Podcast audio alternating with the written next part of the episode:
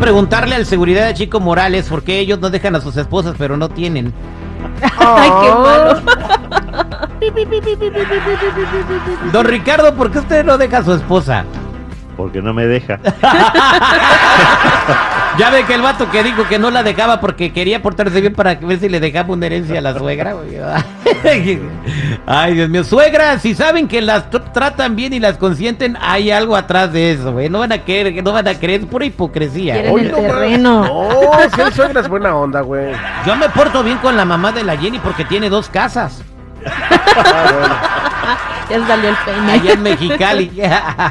Por eso ahorita tienes esa vida de reina de Miguel. Ándale. Bien, este, gracias, hasta que Dios nos lo permita. Tiene vida de ángel. ¿Cómo? Andará descalza pero con la barriga llena. Vamos a platicar con don Ricardo Carrera y aprovechando que que está aquí don Ricardo, déjenme decirles también que en cualquier momento suene el timbre, estén pendientes.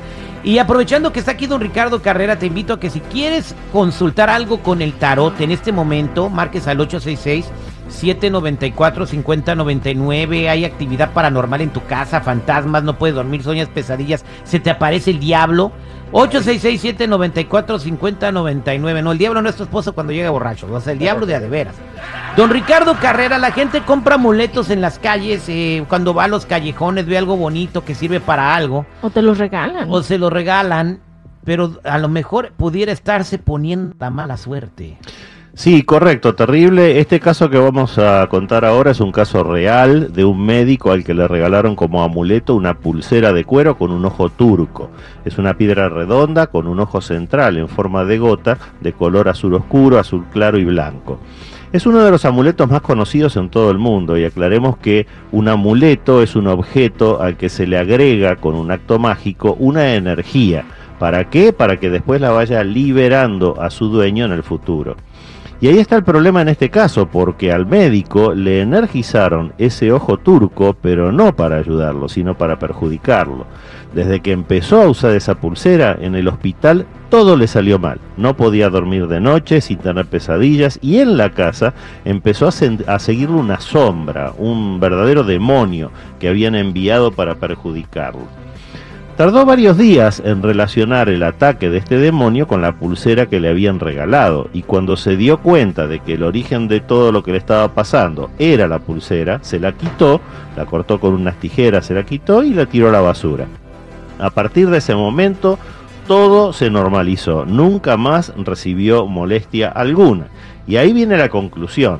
Este médico descartó su ojo turco porque pensó que era la causa de sus problemas, pero la verdad es otra. La causa de sus problemas no era el ojo turco, era la mala intención con lo que se había cargado a ese amuleto para perjudicarlo a él. No podemos nosotros culpar al objeto por la buena o mala intención con que se usa.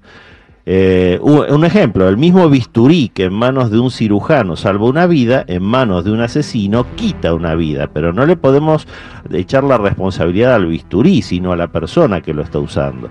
Así que tenemos que tener mucho cuidado cuando recibamos como regalo objetos sospechosos, sobre todo comida o bebida, porque va a ser ingerida por nosotros, va a ingresar a nuestro cuerpo. Y siempre, pero siempre, tenemos que hacer caso a nuestra propia intuición, que nunca falla, terrible. Exactamente, Mm. bueno, entonces lo mejor es, no, gracias, no tengo hambre. Y si alguien te regala un amuleto, lo aceptas por cortesía, pero no te lo pones, ¿verdad? Tal cual.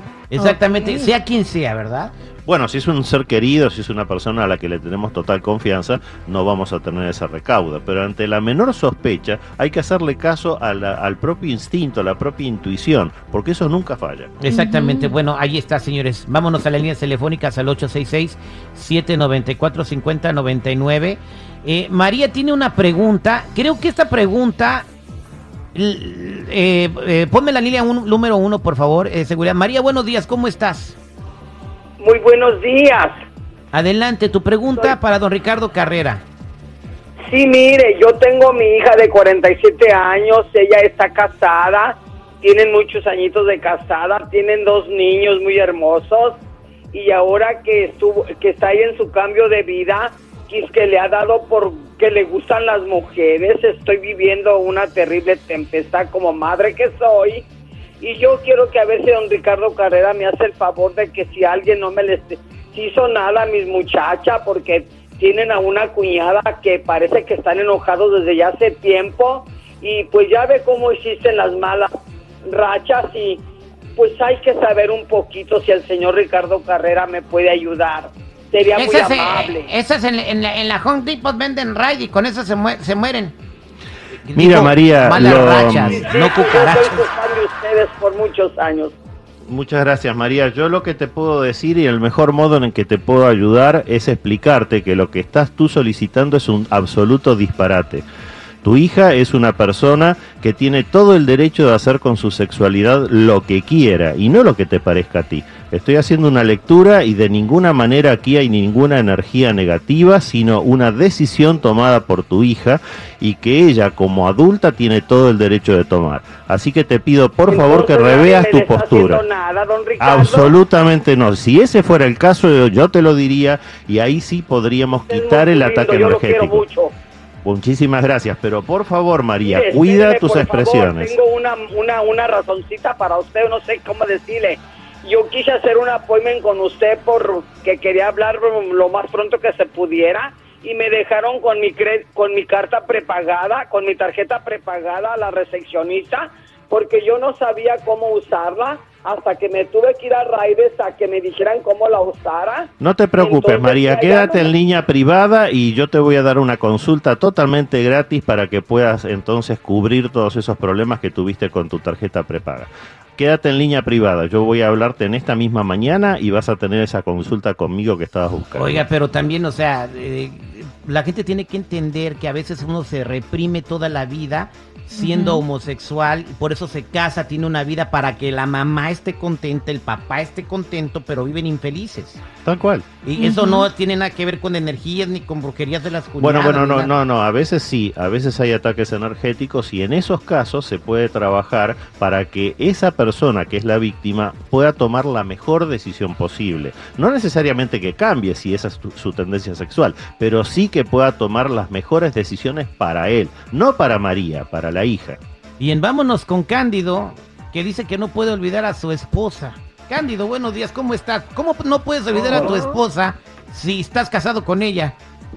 Eh, No, porque mi, mi esposo falleció hace 12 años. Ah, ok, es que ahí tengo mis no tres puedo- te- te- te- te- tengo mis tres hijos, pero todavía son menores de edad, pero de todas maneras ella siempre la recuerdo, no, no, no lo puedo olvidar, pues eso es lo que a veces eh, quisiera saber por qué.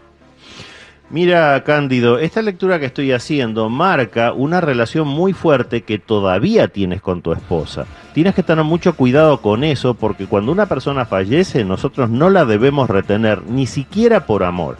Esa es una mala decisión que tú estás teniendo y te sugiero que ores por la noche, hables con tu esposa en sueños, se te va a presentar, explícale todo lo que la has amado, pero que ya ella no pertenece a este plano, tiene que partir porque la estás reteniendo y corres el riesgo de que tu esposa se transforme en un fantasma. Así que suéltala, déjala correr, ella ya no pertenece a este plano.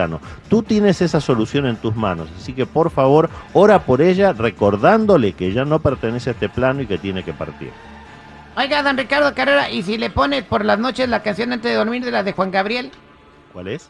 Tú estás siempre en mi mente. Ay, Pienso en ti, amor, cada instante. No, eso no debería ser, ¿verdad?